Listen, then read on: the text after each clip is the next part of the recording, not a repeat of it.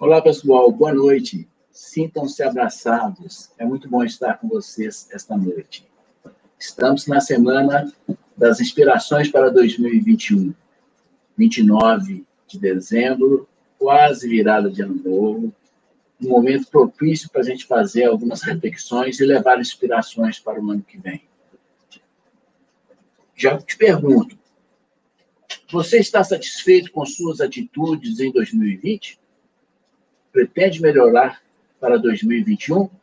Faça sua contribuição, escreva aí no chat, faça seu comentário, sua crítica, sua pergunta, e nós vamos tentar responder. Fica com a gente na live de hoje, nós vamos tentar responder essas questões. Eu sou Peter Contígio, voluntário, professor, pesquisador do IPC, falando de Belo Horizonte, e estarei com vocês essa noite. Roda a vinheta.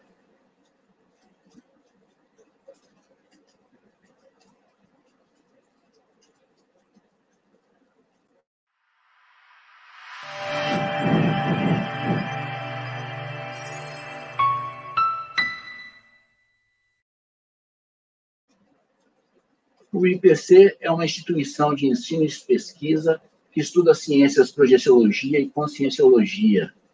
Quer conhecer um pouco mais sobre o IPC? Entre no nosso site www.ipc.org. Você vai gostar. O tema de hoje é uma reflexão é, acima dos testes da sua pequena consciência. Mas por que é importante fazer, fazer testes conscienciométricos? Os testes são instrumentos de pesquisa da consciência, ajudam a traçar o nosso perfil consciencial, ajudam a diagnosticar o nosso nível autoevolutivo, funcionam como ferramentas que nos ajudam a alcançar é, posturas mais maduras, ajudam no autoconhecimento através do autoenfrentamento, ajudam a, a que a gente possa reconhecer os nossos valores, a elencar os nossos princípios. Valor pessoal é tudo aquilo que é importante para você. A sua família, as amizades, o respeito, o trabalho, a honestidade, a justiça. Um valor muito importante para mim, pessoal, é o abraço. Eu sou um ser abraçante. Quando eu abraço, eu transmito as minhas melhores energias e há aquela troca gostosa. Outro valor pessoal são boas leituras. Eu recomendo os livros do IPC pela Bom, princípios. Princípio é uma, são normas de comportamento que a gente tem para a gente mesmo e que, quando a gente precisa, a gente vai refletir, vai lembrar delas e vai nos ajudar a tomar alguma atitude. Alguns princípios do IPC, por exemplo. O princípio da descrença, é, que diz o seguinte: não acredite em nada, nem mesmo no que informarmos aqui nesta live. Tenha suas experiências. Plano de fundo. A gente precisa manter nossa atitude crítica sempre, refletir, raciocinar.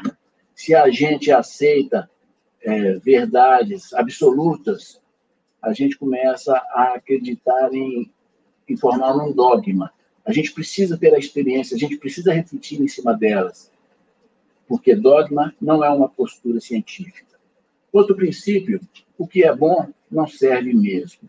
Se você está fazendo alguma atitude e tem aquela sensação íntima, aquele conhecimento que aquilo não é bom, é melhor você interromper, porque lá na frente você pode é, se arrepender do que está fazendo agora. Você estará em autocorrupção. Um outro princípio que é muito bom lembrar nos momentos de crise e nessa pandemia que nós estamos vivendo agora também.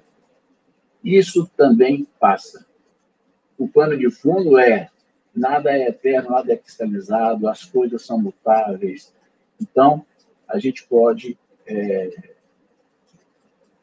esperar com esperança o dia seguinte. Bom, e atitude? Atitudes são nossa maneira de nos comportarmos baseado em princípios que a gente anteriores que a gente formou para a gente. Os princípios, eles vêm, eles são formados os valores através das experiências que a gente teve, através das relações, através dos conhecimentos. Tudo isso vai ajudar a formar as nossas crenças e a gente vai reagir aos estímulos de acordo com esse conhecimento adquirido. Essa, esses estímulos geralmente são ou ideias, ou é, pessoas, ou ações, ou situações. E, a partir daí, a gente reage. Uma atitude é capaz de transformar uma vida de uma pessoa para melhor. Por exemplo, é melhor focar em. É melhor se focar no, no vamos dizer, no, no, lado positivo do problema do que ficar concentrando no problema em si. Ao fazer, se você concentra no problema em si, o problema cresce. Ao focar no lado positivo, nas possibilidades, tudo se amplia, tudo fica mais fácil. E os especialistas da neurociência, eles nos dizem que 88% da, do êxito do ser humano se deve às suas atitudes. E atitudes não são natas, elas são aprendidas, elas são adquiridas. Isso significa que ou dá para melhorar, dá para desenvolver, ou dá para mudar, se for o caso. Até mesmo o maior criminoso pode mudar sua vida através de mudanças de atitude. É, vai basear, vai depender do interesse pessoal em fazer essas mudanças. O quão interessado você está quão motivado você está para fazer essas modificações. E a partir daí, você pode mudar também a sua vida. Bom, quem vai nos ajudar a, trabalhar os temas nessa noite é a Daniel, professora Daniela Miari e a professora Jamel Alchar. Vem para cá, gente. Se apresentem. Boa noite, boa noite. Boa noite aí, pessoal. Boa noite a todos vocês. Ei, Peter, é um grande prazer, uma satisfação a gente poder conversar sobre um tema muito bacana no final de ano, para a gente começar uma nova fase agora em 2021, com uma nova energia, com novas atitudes. Então, é essa a nossa máxima de hoje, né? E aí, Jamel, se apresenta aí de qualquer forma, deixa eu só falar sobre mim. Eu sou professora, pesquisadora do IPC, vão fazer 26 anos, já tenho uma caminhada boa aí, e estou aqui hoje não só para trazer perguntas para quem está nos ouvindo, para refletir sobre essas pequenas atitudes nossas, mas também para que a gente possa debater e responder o que vocês quiserem trazer para a gente. E quem vai nos ajudar a monitorar todas essas suas perguntas vai ser a nossa querida colega Jamel. Fala aí, Jamel. Olá, boa noite a todos. É um prazer estar aqui com vocês, né? Monitorando aí esses dois colegas maravilhosos. Eu sou Jamel, também pesquisadora e professora do IPC de BH desde 2006. Estamos aqui para ajudá-los. Qualquer coisa, estamos aí. Boa noite, Obrigada. boa live para todos. Obrigado, Jamel. Vamos lá, Dani. Então, vamos. Primeira contribuição. Vai lá. É, uma das condições que a gente tem que pensar pela conscienciologia é avaliando o termo, o termo da conscienciologia. Conscienciologia, como a gente sabe, logia é o estudo aprofundado sobre alguma coisa, e consciência somos nós, seres humanos. Então, a avaliação sobre nós mesmos é o princípio fundamental da conscienciologia e é a máxima nossa agora pensando nas pequenas atitudes, né, Peter? Porque, de qualquer Sim. forma, é, são as pequenas atitudes que vão falar sobre quem nós somos. E muitas vezes as pessoas, elas não pensam que aquelas atitudes estão colocando na mão dela um belíssimo objeto de pesquisa. E aí, para fazer valer essa, essa nossa live, a gente fez um estudo aprofundado de uma obra, de um tratado do professor Valdo Vieira, que é essa daqui. 700 experimentos da consciência, da conscienciologia. Quando a gente vê um livro grande desse, para quem não tem o hábito de estudar, ele vai criar uma certa resistência. Mas a gente tem que quebrar esse estigma e pensar que o livro é muito mais simples que a gente imagina, né, Peter? Na verdade, vamos dramatizar um pouco. Por exemplo, o professor Valdo Vieira, que é o precursor da Conscienciologia, ele lança esse livro em 94, e esse livro, a cada página, turma, é um teste ou é uma técnica, né, Peter? Então, hoje nós vamos falar das pequenas atitudes. E aí o Peter vai trazer algumas coisas dessas pequenas atitudes para nós agora nesse início. Fala lá, Peter. Bom, vamos dar um exemplo de pequena atitude desse ano já, que eu já vivenciei, né? Vamos trazer exemplos pessoais para vocês. Esse ano eu quase abandono o IPC da Conscienciologia e Conscienciologia. Não por falta de afinidade com as ideias, mas porque eu tive um problema técnico é, grande. Eu tava, estava no começo do ano já sem computador, tinha pifado e com programação, sem programação de encontrar naquele momento. E no meu celular dando pau. Eu falei assim, nossa, justamente nesse momento que o mundo virou informatizado, eu estou com problema de contatos, né? Aí eu acho que eu estou ficando fora. Relatei os, o problema lá com o nosso grupo lá em Belo Horizonte, todo mundo muito acolhedor, não perca de jeito nenhum, você pega computador lá do IPC, eu te empresto o computador, acabou que eu, eu consegui um computador emprestado e fui desenvolvendo ele. Não, não saí, continuei. Continuei e fui convidado a ser professor de um curso, um curso de projeciologia, foi muito bacana, e fui convidado para participar dessa live, que também né, é uma conquista. É a primeira live que eu participo como professor e, e isso para mim é uma conquista.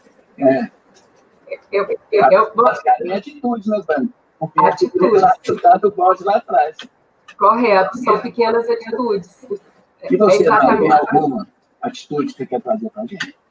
Eu gostaria, assim, o que, que acontece? Quando eu entrei na Conscienciologia, eu reconheci a partir de uma autopesquisa que eu fiz comigo mesmo, porque a máxima da Conscienciologia é a gente se investigar, é a gente se tornar o nosso detetive. Nós vamos fazer uma anatomia sobre a nossa realidade.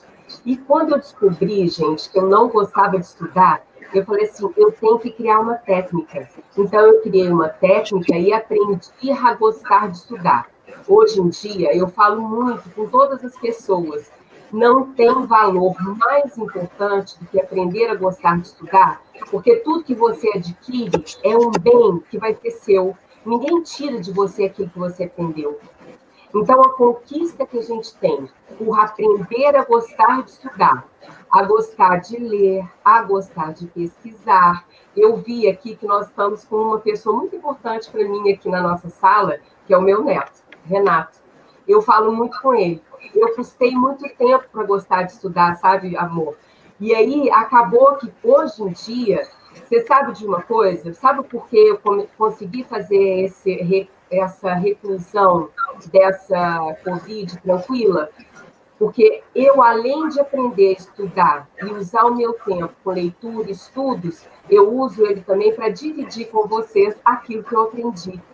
Então, são bens que eu adquiri fundamentais, que na hora que, de repente, você deixar de existir, eles vão estar junto com você. Você leva o seu conhecimento para onde você for, for em qualquer dimensão. Então, Peter, foi o bem mais importante adquirido por mim, foi ter aprendido a gostar de estudar via Conscienciologia. Parabéns por essa atitude, né? que seja exemplo para todos que estão aqui. É isso mesmo. Vamos perguntar para a Jamel se nós temos alguma pergunta aí, Peter? Temos alguma pergunta, Jamel? Temos, temos, inclusive, uma informação aqui muito interessante, que é o seguinte. Este ano, foi a Rúbia quem falou. Este ano, penso que fui razoavelmente bem com as pequenas atitudes. Talvez um autocontrole melhor diante das adversidades da pandemia tivesse de melhorar. No ano que vem, quero melhorar as bioenergias. Você está correto. Muito obrigado pela pergunta, pelo comentário e por se expor também. Nós contamos com a participação de tudo, viu? O Rubio. Mas foi um ano realmente muito difícil para a maioria das pessoas, porque estar isolado ou problema de trabalho do ou realmente deixa a gente assim, fora do eixo. Mas se a gente mantém o coeficiente energético, o trabalho energético em dia, isso, o trabalho físico também, que um tem relação com o outro, né? Isso já é meio caminho andado. É, você está bem energeticamente. Aí, você usando o mental soma, que é o corpo do discernimento, da razão, da reflexão, e encarando as situações com energia e com racionalidade, com lucidez, tudo fica mais fácil. Viu? Quer completar, Dani? É isso aí. A única forma que a gente tem realmente de melhorar, primeiro, é a gente tendo condição de saber que nós somos muito mais do que a nossa sociedade tradicional nos ensinou. O nosso corpo físico é muito pouco perto do quanto nós somos maiores. Então, tem um corpo de energia. E quando a gente entende o corpo energético, a gente tem uma possibilidade muito melhor de estabelecer até as relações, né, Peter? Você que falou a respeito dessa condição do abraço. Uma pequena atitude que a gente tem que estabelecer no nosso dia a dia, pessoal, é abrir mais o nosso sorriso, é cumprimentar o colega que está do lado, é ser acolhedor, é dar um gostoso abraço quando a gente assim puder. Mas, de qualquer forma, é, são pequenas atitudes que nos tornam seres humanos cada vez melhores, sabe, Rúbia? Então, segue em frente, trabalhe com as suas energias e se conheça mais profundamente. Porque eu dou até um exemplo muito interessante, que a autopesquisa é igualzinho à condição do homem que gosta muito de carro. O homem, quando ele gosta muito de carro, ele, qualquer barulhinho que tem, ele vai lá e corre para saber qual é. Mas o que está acontecendo? E vai lá e vai consertar. Aí a gente tem que trazer para a nossa realidade. Se você é um cuidador do seu carro, você tem que pensar: você cuida realmente de você assim como você cuida do seu carro? Você procura saber qual é a causa do seu problema? Porque as pequenas atitudes denunciam alguma causa. Mas qual que é a causa? A ideia nossa, né, Peter, é que a gente vá no tutano da nossa consciência. A gente não ficar só na superfície. Então, não adianta só você ver, ah, não, eu tenho esse problema, eu sou uma pessoa muito brava. Tá, mas qual que é a causa da braveza? Ah, então tá. E qual que é o motivo? Como que você vai tratar? É o diagnóstico. É a mesma coisa. Então, cuidem de você como se você fosse cuidar de uma grande máquina que é o nosso corpo, que é a nossa vida. Né, Pepe? Isso mesmo. E essa analogia que você fez com o carro é muito boa para dar esse exemplo. Viu? Muito bacana. Temos mais perguntas nesse momento, Jamel? Chegando, dando boa noite, cumprimentando, tá? E pedindo para participar das aulas, das informações. E tem alguém aqui que fala, Kátia, fala, uma pequena atitude que eu desenvolvi nesta pandemia foi me deter mais na escuta dos outros, mesmo online. A escuta pode ser sincera e acolhedora. É isso aí. É isso aí. Parabéns, é Kátia. É Como faz falta a gente escutar os outros, porque às vezes você relaciona a vida inteira com alguém e não presta atenção no que ela fala, no que ela está sinalizando para você. Então, o olhar para o outro, para você assistir, você tem que perceber o, o que, que o outro é, o que, que o outro está sentindo. E a escuta é o canal, né? Um dos canais importantes para a gente poder perceber esse outro. É isso mesmo. Continue assim. Bom, nós vamos explicar agora como vai funcionar o trabalho da, da, da, do teste. Nós sabemos que o teste tinha 18 perguntas, 18 atitudes, e que esse momento aqui não seria suficiente para a gente conseguir abordar 18 atitudes. Nós resolvemos formar, dividir essas 18 por quatro grupos que têm a ver em si, entre si, essas, essas atitudes. Então, eu vou pedir para subir o slide com os quatro grupos. Esses quatro grupos são: um, religiosidade e misticismo, apriorismo, antissomaticidade e incoerência evolutiva. Então, nós vamos fazer questões que, de certa forma, abordem esse bloco em conjunto e que faz refletir sobre aquele, aquelas atitudes em si, em grupo. Para... Peter, deixa eu só colocar, deixa eu só colocar uma coisa para o pessoal. Deixa eu só colocar uma coisa para o pessoal, que o livro ele está em PDF gratuito para qualquer um que quiser ver os testes. Lembrem-se sempre, os 700 a cada página é uma técnica, um teste. Qualquer um pode fazer e qualquer um pode se avaliar, tá ok? Fica à vontade, fala lá, Pedro. E vai ser colocado aqui no, no chat, né? Para copiar, sim, sim. poder baixar. É. Vou lembrar, Dani, que aí vocês vão, no momento posterior, poder responder os testes, o teste com as 18 questões da forma que mais honesta que você puder. Bom, então, vamos focar agora no primeiro grupo que nós vamos trabalhar. Sobe o slide. A escorregada na casca de banana. Essa a gente, essa a gente pode machucar, né? A gente e até uma, uma outra pessoa. E a pergunta sobre incoerência evolutiva vai ser: você se sente robotizado? Quando? Bom, Nesse tipo de atitude, é, a gente quer dizer quando a pessoa, o que ela fala, o que ela pensa, o que ela age, não tem coerência entre si. É, é uma desassociação. Existe um comportamento que existe um conflito com a moral. Às vezes, nesse conflito, você pode ferir as outras pessoas e arranjar uma interprisão que vai ter que ser resgatado mais adiante. É, o instinto prevalece sobre a razão. A pessoa se autodesvaloriza com esse tipo de atitude. Aí a pergunta: você se sente robotizado? Quando? Para quem não é da conscienciologia, vamos tentar colocar aqui a situação do robotizado. É aquela pessoa que ela é presa, o, o robô consciencial, entre aspas, é o ser humano que é preso à intrafisicalidade. Ela nem sequer pensa que existem outras dimensões e essas dimensões interferem na sua vida. Ele é muito preso ao fisicalismo, é, ao hedonismo, ao prazer que ele pode ter. É, ele é muito conservador. Não, a, a sua ideia ainda não chegam às neo-ideias, as ideias novas que podem ser transformadoras. Ele sujeita a, o que é a moda, a fazer o que todo mundo faz. É, ele é o Maria vai com as outras. Então, completo mais uma, um complemento da pergunta. E qual esforço você faz para fugir da robotização? Contamos com sua pergunta, façam as contribuições. Quer colocar algum, alguma coisa nesse momento, Dani? É, eu penso que uma robotização muito fácil para as pessoas avaliarem é a máxima dos princípios para a pessoa se tornar feliz. Ela tem que é, ter um bom casamento, ter um bom emprego para ganhar muito dinheiro, para ter vida fácil, ter filhos e a vida acabou já está feliz.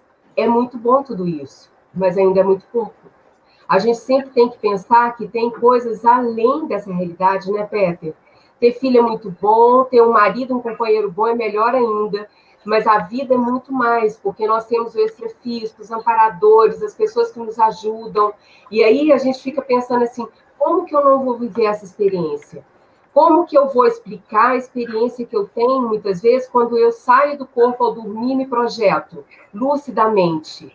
Então, eu tenho que saber muito mais sobre essa realidade para pensar que não dá para ficar só robotizado, pela sociedade tradicional. São valores importantes, sim, mas na medida daquilo que precisa de ser.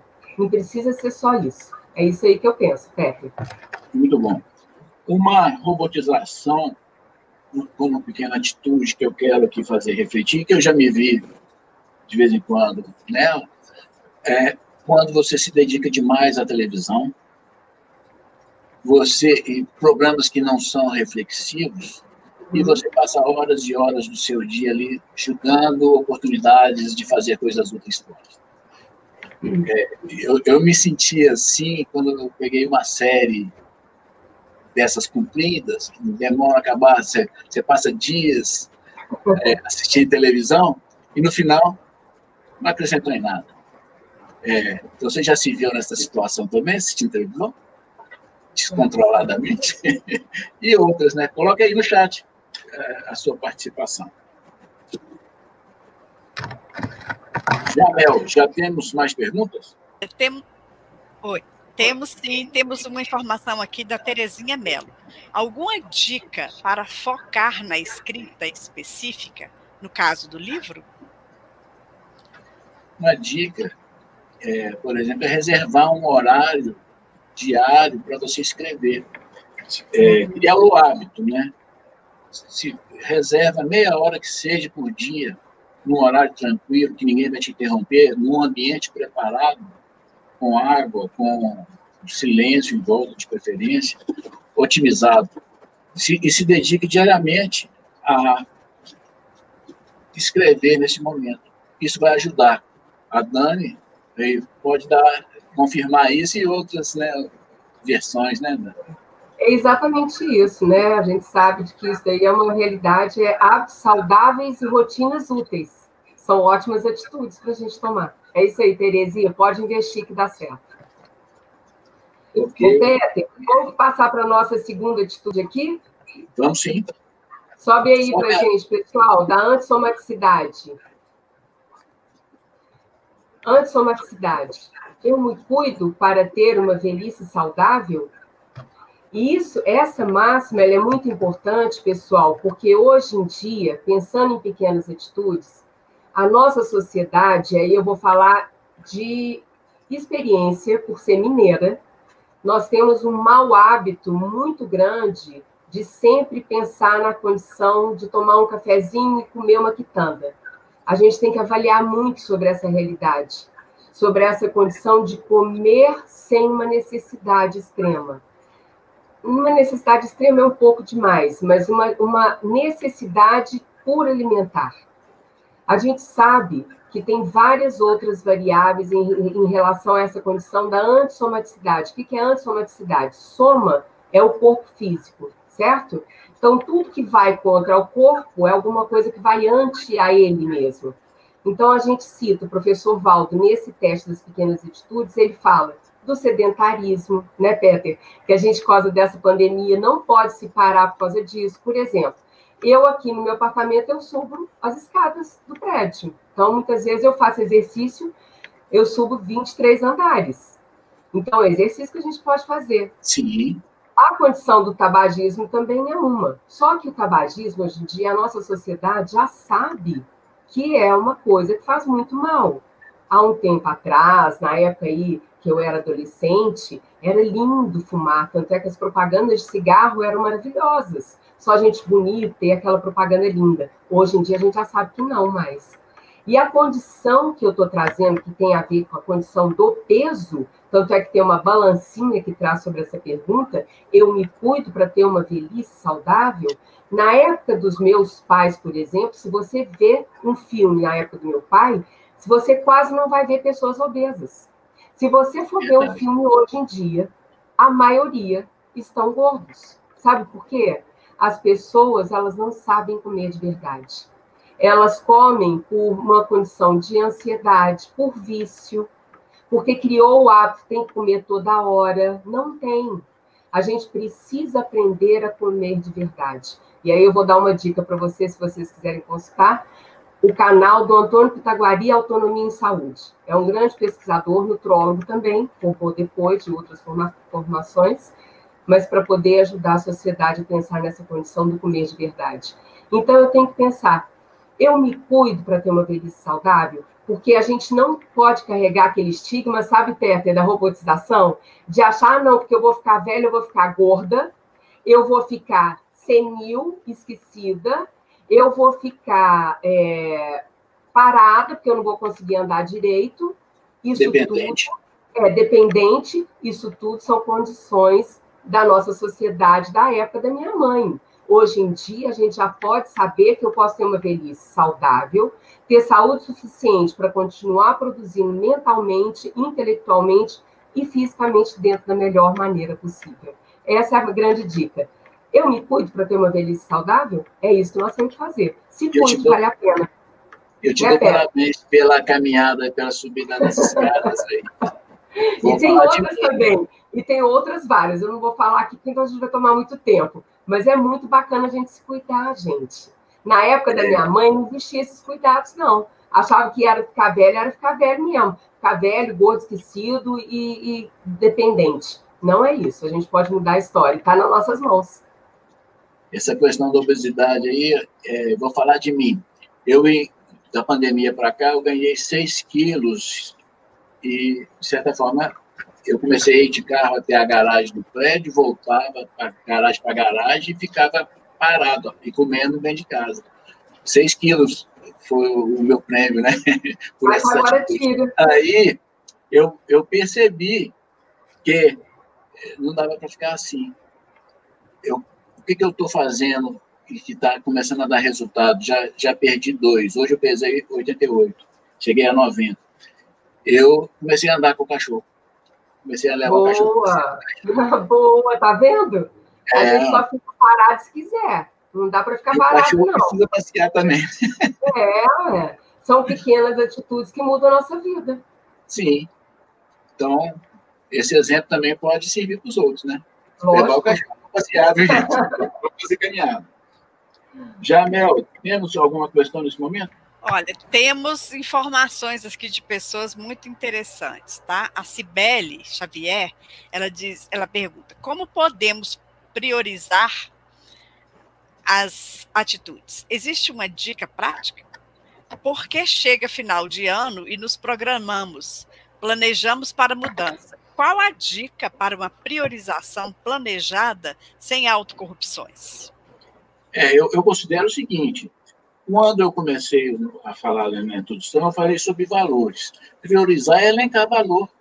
Você, se você conhece quais são os seus valores e se você tem motivação para agir de acordo com aqueles valores, você é, consegue elencar, sim, é, os valores e as atitudes que vão corresponder àqueles valores, é. as ações que vão corresponder àqueles valores. Então, conheça-se melhor. Você, realmente, o que é importante para você? É importante a, a, ponto de você fazer o quê? Né? Então, você tem que se conhecer e pesquisar o quanto é, de motivado você está para uhum. agir de acordo com, a, com, o que seria a sua priorização. Deixa eu dar uma é. dica, Peter. Não é isso? Deixa eu dar uma dica para ela aí, ó. Sim. Aqui, uma coisa que eu faço que funciona muito, sabe, Eliana? Eliana, né, que ela chama. É, pensa assim, é, mantenha uma agenda atualizada. Eu tenho uma agenda que eu anoto todas as coisas mais importantes para mim, desde alimentação, é, corpo, é, atividade física, atividade energética, projeção consciente, informação e livro. São coisas para mim que eu não posso deixar de me acompanhar para eu ter uma condição de fazer uma mensuração como que foi, o que, que deixou de ser, o que, que é mais importante. Isso, para mim, mostra para mim direitinho quais são os meus valores, que é isso que o professor Peter falou. Pega a dica. Isso aí. Aproveita. Aproveita. Jamel, traz mais uma. É, tá, então vamos lá. A Terezinha Nelo, ela diz que uma das coisas que ela faz justamente é beber água, goles, né, de goles em goles, caminhar em locais adequados e respirar ar puro. Muito bom, tá de parabéns. É isso aí, Terezinha. Você está de parabéns. É, caminhada, que a gente falou aqui, mantenha o corpo ativo, né? Pode até fazer algo a mais também do que a caminhada, né? Pilates, alguma coisa, alguns exercícios de força, de flexibilidade. Beber água, fundamental. Respirar é. puro, você está você tá muito bem. É não é, Dani? Ah, sem dúvida. Está super bem. É por aí mesmo. Vamos cuidar do nosso corpício, porque, na verdade, a gente depende dele para cumprir a nossa programação, né, turma? Sem ele, a gente não faz nada. Olha para você ver quantas pessoas estão aí que estão passando pela morte por causa desse Covid, não estão tendo nem oportunidade de despedir dos seus queridos. Então, vamos nos preservar e cuidar desse corpo para a gente fazer a nossa programação, né, Pedro? com que qualidade a gente quer chegar até o final é. da nossa existência, né? Correto. Se a gente quer uma boa qualidade, não depender dos outros, nem ficar acamado e tudo, vamos sim cuidar do corpo físico, vamos fazer práticas energéticas, né? Isso tudo contribui. Bom, então vamos a, a outra, ao outro grupo. Vamos. Sobe, sobe o tema. Esse grupo agora é interessante, ó. Religiosidade e misticismo. O quanto terceirizo as minhas decisões. Bom, apresenta nesse, nesse grupo comportamento em que você não, se, não está satisfeito em ser o responsável por como você vai agir. Dessa forma, você passa a delegar para terceiros a, o poder de falar como você deve se comportar, você terceiriza aos outros. Pode ser, por exemplo, autoridades é, religiosas, o padre, o pastor, o pai de santo, não importa qual, segundo a sua preferência, mas o que eles falam você tem que obedecer, senão você é, não será salvo, vamos dizer. E chega um momento que você pode pensar assim, não, eu, eu já estou amadurecido o suficiente para eu tomar conta das minhas decisões para eu cuidar do, da minha vida. Em relação à religião, eu, eu, já, eu nasci numa família muito católica. Meu pai era coroinha até morrer, é, adulto.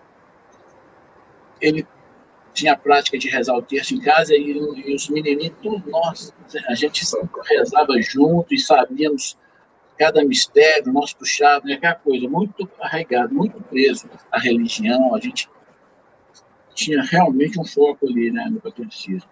Quando eu comecei a namorar, a ter minha esposa, ela era é, espírita kardecista. É diferente, você começa a aprofundar em, em como a outra pessoa é, entende o mundo, e eu passei a achar muito interessante. Eu mudei de religião. Mudar de religião é complicado na cabeça de qualquer um. Você está largando aqueles dogmas e, e, pegando outros que não eram os seus originais. Isso você tem que levar um tempo para adaptar. Agora, o mais difícil e interessante é quando você consegue não ter dogma nenhum, não ter verdade absoluta nenhuma que você tem que seguir. Você vai procurar refletir como você deve se comportar em qualquer situação através da reflexão de suas experiências. Esse é o processo em que você vai deixando de ser religioso e assumindo uma postura mais científica, mais crítica, mais julgar, julgando sobre os seus ombros as suas próprias decisões. E isso fez um bem muito grande para mim enquanto pessoa, eu ser o dono das minhas decisões. Para mim foi muito bacana. É autonomia, né, Peter? É autonomia de vida é a gente tomar autonomia, tomar as rédeas da vida, né, na nossa mão, né? Sim. Para aquele que é religioso, não estamos falando mal de religião nenhuma, visto que eu mesmo fui de, de é. duas e que me foi muito útil enquanto eu estive nelas. Mas chegou um momento de maturidade que eu pude largá-las. É sobre isso que nós estamos falando aqui. E a pergunta é: o quanto terceirizo minhas decisões? O quanto você terceiriza suas decisões? O quanto você precisa estar em um movimento, alguém te orientando para você é, poder seguir as orientações de vida, para você poder seguir a sua vida? Você permite isso ou você já também tem condições de trazer para você essa responsabilidade? Certo? Sobre religião, você nunca teve esse problema, não, né, Dani? Ô, Peter, você sabe que eu também, eu sou de uma família muito, mas muito, muito, muito religiosa. Até hoje, sabe? E a gente tem que respeitar muito, né, pelas escolhas dos outros, sem dúvida nenhuma. Então, foi até interessante, porque Quando eu mudei para o Rio de Janeiro, em 94, depois de algum tempo, quando a minha mãe foi me visitar lá no meu apartamento, lá no Rio, ela ficou muito impactada, sabe? Ela chegou lá e falou assim: Minha filha, mas cadê as imagens, as santinhas que eu dei todas para você? Eu falei: Ô, oh, meu amor, mãe, eu não tenho, eu não tenho vínculo com religião. Você sabe que para mim essa condição da religião católica eu respeito muito, mas não faz mais parte dos meus valores.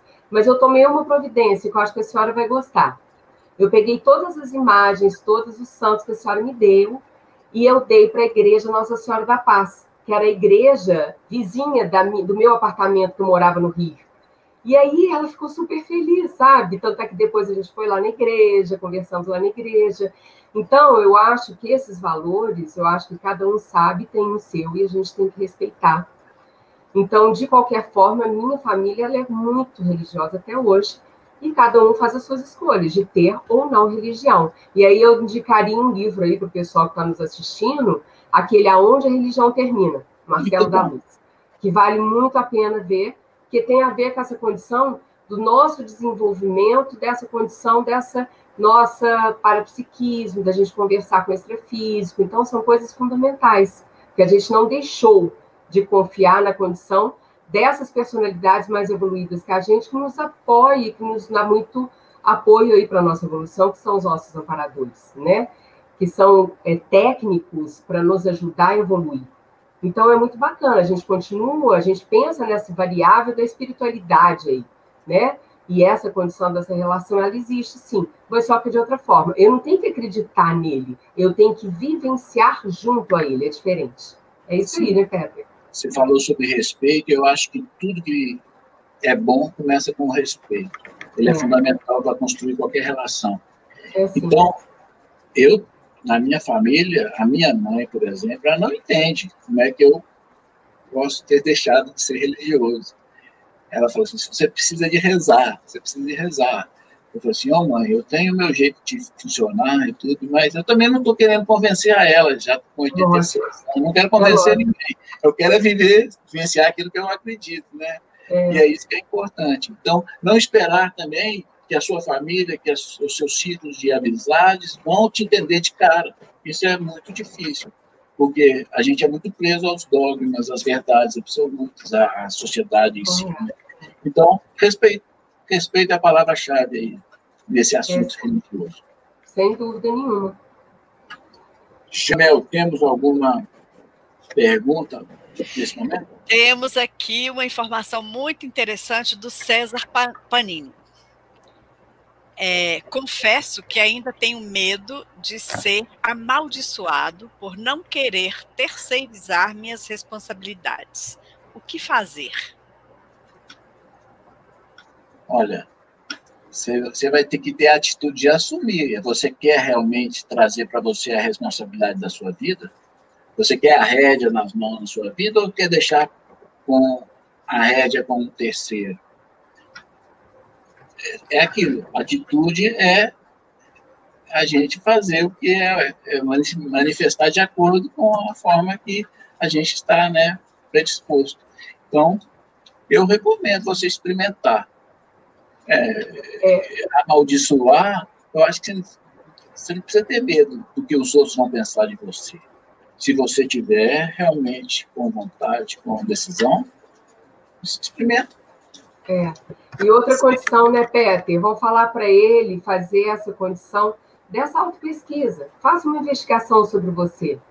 Para você ter uma confiança em você, que você consegue dar um passo sem ficar titubeando, ou empurrando com a barriga, ou duvidando de você mesmo. Confie em você. A única forma realmente da gente é, conseguir vencer é enfrentando. Se a gente não enfrentar, não tem condição. É igualzinho um quarto escuro. Se por acaso eu não coloco uma luz, eu não sei por onde eu ando.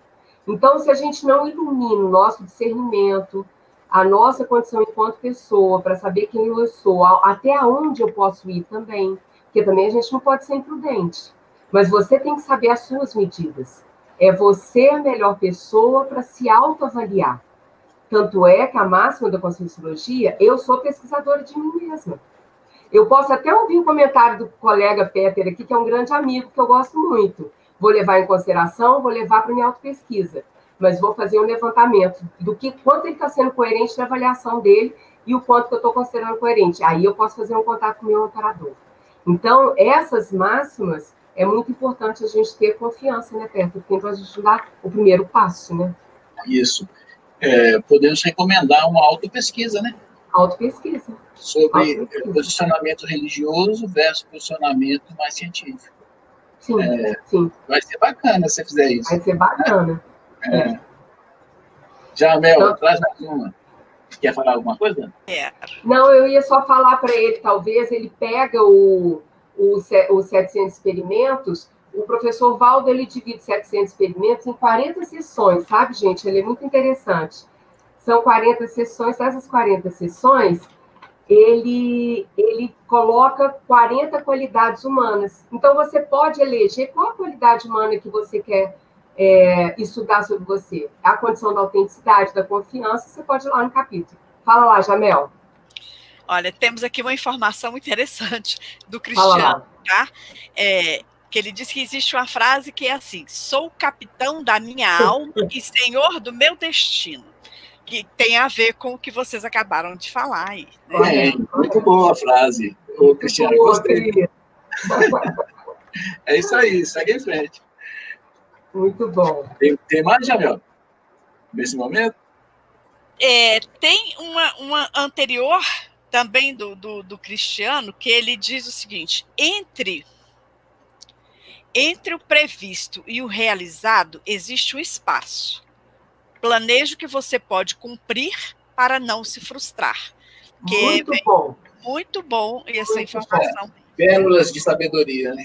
Pérolas de sabedoria. Sabe o que, que, sabe que, que é isso que ele está falando para a gente? Não crie ansiedade, não, não crie expectativa. Faça dentro do seu limite de possibilidades, né? Não fique exagerando muito e criando aquela expectativa que você vai fazer uma coisa o ano que vem que você nunca fez então, quer dizer, ah, a partir do ano que vem, eu vou andar de bicicleta todo dia. Ou, ou, ou, ou, ou. Alto lá. Você já tem esse hábito? Não, então faz assim. Você vai começar uma vez a semana. Aí depois para duas, três, quatro. Aí você vai aumentando. Até o dia que você vai falar que vai andar todo dia de bicicleta. Agora, fala que vai andar todo dia, não dá, né? Então, eu concordo com você, sabe, Cris? Acho que a gente tem que colocar na medida do possível. E o Cristiano aí, ele trouxe o, o valor do planejamento do planejamento. Se você quer ir para uma cidade, você tem que saber onde você está, o caminho que você vai percorrer, todos os imprevistos que podem acontecer, ser precavido. Então, Correto. a vida é isso, né? É exatamente. A de planejamento. Muito é bom, Cristiano. Vamos colocar aqui a nossa quarta atitude, Peter? Pode começar? Pode. Então vamos aí, pessoal. Sobe aí para a gente ver aí, ó. Você se deixa, a priorismo, você se deixa levar pelas opiniões de fake news? Vamos pensar? Primeiro, uma coisa que eu aprendi com, a Conscienciologia foi a fazer definição de palavras. A priorismo é muito bacana a gente entender a fundo o que é a priorismo. É a tendência de raciocinar sem ter conhecimento adequado. Então, a gente não tem condição de ficar é, fazer, repassando uma informação a priori, sem antes saber qual foi a fundamentação dela antes. Por exemplo, sabe, Peter, eu passei por uma experiência agora com a Covid, logo no começo, e lógico que no começo, então, vários é, epidemiologistas fazendo várias matérias e, e várias entrevistas. Eu assisti uma que eu gostei muito, muito, muito. E na mesma hora que eu pensei em repassar, eu falei assim: ah, mas eu não vou fazer isso. Eu quero saber quem é essa pessoa. O que, que eu fiz? Nós temos uma colega, né, a nossa Luana, que é uma epidemiologista, muito boa. Na hora que eu mandei para ela, menina, ela chegou, me deu a opinião dela, que ela falou assim: opa, tem que tomar cuidado. Na mesma hora, eu não passei, eu não divulguei, eu não compartilhei com ninguém. Então, a gente tem que pensar assim: o quanto que a gente. Ela, é, aí tem a ver com a robotização que o professor Peter falou. O quanto que eu sou robotizado pela opinião do, do grupo. Tá, mas qual que é a fundamentação desse seu grupo? Ela é válida? É, leva em consideração? Vale a pena eu passar para frente? Até que ponto que eu vou continuar a seguir a opinião da massa impensante? Até que ponto que eu vou ser uma ovelhinha que vou seguir os preceitos de todo mundo. E aí a gente tem que começar a ter um desenvolvimento mais crítico em relação às informações que a gente recebe, né, Pepe? Não dá mais, não dá mais para a gente ficar confiando em todas as informações que a gente recebe sem antes entender qual é a fundamentação científica daquele embasamento. Qual que é a lógica dele? Não é não? Eu já me vi em situação que eu recebi no, no, no WhatsApp uma mensagem e eu divulguei. E depois vem aquela mensagem de alguém mais cuidadoso que fala assim, ó, isso aí é fake. Consulta antes. Uma, duas, três vezes. A partir daí, eu, eu mudei minha postura, minha atitude com mensagens que eu recebo eu agora eu estou checando. Existe uma mídia nacional, mundial talvez, né, sobre fake news, que isso prejudica, prejudica demais a vida de alguma pessoa ou, ou instituição. A gente não pode ser tão aliviano, né, não? A não, gente tem que checar realmente as informações antes. Certo. É... E aí nós temos uma medida, né, Peter, de profilaxia, de cuidado para a gente evitar essas fake news, que tem muito a ver com esse trabalho energético que a gente prima muito na Conscienciologia. Porque na hora que eu faço um trabalho energético, eu sou capaz de desassimilar muitas vezes coisas que eu assimilei muitas vezes só de assistir um noticiário, ou então só de ouvir uma notícia, ou então só de conversar com alguém. Até que ponto que aquele sentimento que eu tenho ao me informar de algo é decorrente realmente de uma avaliação crítica minha? ou ele nada mais é que uma assimilação de informações que vieram de outras pessoas. E o quanto que eu sei sobre isso? Agora, se eu não trabalho energia, eu não faço essa desassimilação. Eu não tiro de mim as energias que são dos outros, né, Pepe? É uma Sim. ferramenta fundamental para a gente aprender a não ser essa vaca de presépio. Para a gente estar tá, de fato com as nossas informações com aquela que a gente constatou que ela é fundamentada em pesquisa, com uma racionalidade de um debate, uma conversa com pessoas que têm condição de ter uma conversa e que vale a pena seguir em frente, né, Petra?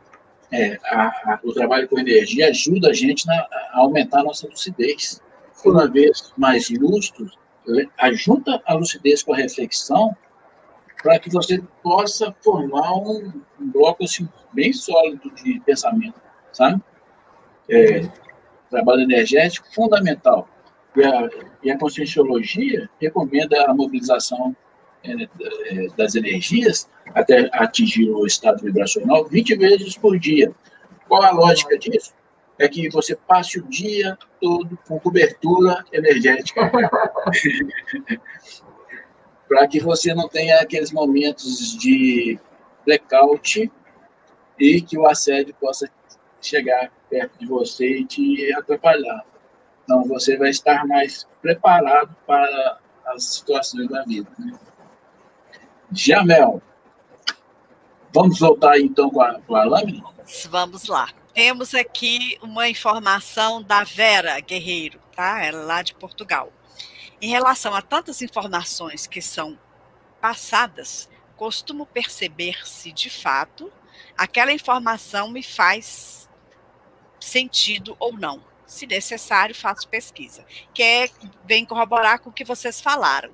E tem ainda alguma uma pergunta aqui que vale a pena vocês responderem, que é da. É, um minutinho só. Mas essa é a condição que a Vera vai achando aí, Jamel, que eu vou conversar com a Vera. É exatamente isso, sabe, Vera? A gente tem que fazer esse. É, isso que você está fazendo é ampliar o discernimento. Você vê até onde aquela informação está bem embasada para você ver até que ponto que vale a pena a gente considerar, né, Jamel? Mas fala aí, o que, que você encontrou? Encontrei, é da Amanda Santos. Porque tenho tanta dificuldade em me assumir como terapeuta, já que eu faço vários cursos e nunca me sinto preparada. Ô, Amanda, você tem que pensar o seguinte: é, primeira condição é uma resposta que a gente deu para um colega anterior da relação da confiança. Se você é uma terapeuta, você tem que ter confiança naquilo que você se preparou. E automaticamente você não se sentir preparada é uma condição que muitas vezes a gente sente mesmo mas é um despreparo que você tem que avaliar se é fiel. E aí você tem que fazer uma avaliação técnica com alguns colegas seus, como que está seu atendimento, fazer uma avaliação preciosa sobre você, saber o que, que você pode melhorar enquanto terapeuta. Então, tem vários formatos de você se melhorar enquanto terapeuta, logicamente, fazer um investimento. E principalmente o ponto principal é a relação da autoconfiança. Confie em você e confie na equipe extrafísica que está junto com você. Porque quando a gente sai dessa ideia de só pensar na gente, que é a ideia do sair do nosso umbigo, né? E pensar no outro, porque o terapeuta nada mais é do que uma baita de uma assistência, você está de braço dado com as pessoas técnicas que nos amparam, que nos ajudam na vida, né, Peter? Então, quer dizer, Sim. confie em você, junto com essa equipe, e vai fundo naquilo que você está fazendo, que a sua profissão ela é fundamental no mundo de hoje, principalmente para esse Covid. Confie em você que vale a pena. Eu gostaria primeiro de dar o parabéns para a Bela Guerreiro de Portugal e, e um abraço com muito valor para você, viu? porque aqui esse espaço a gente quer trazer bons exemplos para ser compartilhados. E o seu é um exemplo. Parabéns. O Amanda, eu, eu percebo também o seguinte, além de tudo que eu concordo com o que a Daniela falou, eu concordo que eu, eu, eu acho, eu penso assim, que os cursos, eles te dão uma preparação inicial. É, uma, uma faculdade, ela não te forma como a pessoa em si. A prática na profissão vai te levando a, a, a habilidade. A habilidade. Então, é, se você faz vários cursos, comece a praticar o conhecimento que você adquiriu nesses vários cursos e a prática vai te conduzir a uma situação de maior conhecimento e perfeição é, dentro daquela técnica, do, do, dentro daquele assunto, sabe? Vamos praticar, então. então de repente, está faltando praticar. Você faz, fica na teoria e, e pouca prática, tá bom? É isso aí, Pepe. Jamel, traz mais outra. Dá tempo? Dá, ainda dá tempo de só. É, é, é uma reflexão, inclusive, que a, a Rúbia faz. A técnica de checar qual a intenção das minhas ações ajudaria a evitar as fake news. Isso é uma informação, existe uma técnica, e como poderia acontecer isso? O que, que ela poderia fazer? Bom. A primeira condição é ela fazer a checagem mesmo dos fatos e procurar a fundamentação dessas teorias da informação que ela está buscando, né, Pepe? E ver se elas estão realmente embasadas em pesquisas científicas, técnicas, e aí ela fazer o que for necessário, né, Pepe? Fala aí. Sim. Bom, as intenções qualificam as nossas ações, né? Uhum. Se você vai passar uma mensagem, é leviana, sem motivo, só para só para compartilhar, ou você tem uma intenção mesmo em cima daqui? Então, se você tem, qual é essa intenção? É, é de prejudicar, é de melhorar? Que a gente escolha sempre as intenções de assistir aos outros, né, de fazer coisas boas para o mundo. É, eu acho fundamental essa, essa, essa situação, Rubia. Isso ajuda a gente a ser mais feliz, a ser mais eficaz na nossa vida. Ser um completista, né? Ao partir, ao final da vida da gente, se a gente sempre buscar é, a, intencional, a boa intencionalidade nas nossas ações. É, é, a reflexão, né? Através de reflexão. Né? Bom, estamos chegando aqui aos minutos finais, vamos entrar nas nossas considerações. O que podemos falar de resumo da ópera, que é importante para a nossa evolução, ter visão de conjunto, procurar observar o fato e suas variáveis. A inteligência evolutiva, vamos trabalhar com inteligência, com raciocínio, com a lógica, com a criticidade. Vamos buscar ter discernimento entender nas entrelinhas tudo aquilo que a gente está fazendo. Se, se, a gente fizer isso, a gente vai ter atitudes melhores, não é? Né? Sem a menor dúvida. O maior investimento que a gente tem que fazer é com a gente mesmo, né, Petra? Nos Sim. tornar pessoas melhores a partir de pequenas atitudes, porque pelo, pelas análises de pequenas atitudes, nós podemos fazer grandes mudanças. É. E a gente faz mudanças é para a gente ser feliz, turma. Ninguém renasce ou nasce nessa vida humana para ser infeliz ou para ter um problema. O problema vem para a gente enfrentar e resolvê-los. E aí se tornar uma pessoa feliz. Então a gente vai fazer uma divulgação. Faça o curso nosso, do IPC, que é muito interessante, que é da projeção consciente, que você vai extrapolar muito mais essa nossa realidade, que a gente não é só escorpício físico, a gente vive uma outra realidade multidimensional, tem os amparadores, tem as vidas, outras vidas, é muito ampla a nossa realidade. Então, invista em você, que vale a pena viver. Esse é o meu, meu recado final aí para vocês. E muito, muito obrigada pela parceria, viu, Peter? Adorei participar com você dessa live. Prazer, Dani. E aí, participar com todos vocês e um grande, grande beijo para todos. Fala aí, Peter. Quem não cuida do pequeno, não vai cuidar do grande. Então, vamos cuidar das nossas pequenas atitudes. Desejo um feliz ano novo, uma, uma vida muito boa para a gente em 2021, com atitudes coerentes, pensadas, racionalizadas. Não é isso, Nani? É isso aí. Fica com o nosso abraço. para todos. Isso. Um grande abraço para todos. Obrigada. Obrigado. Tchau.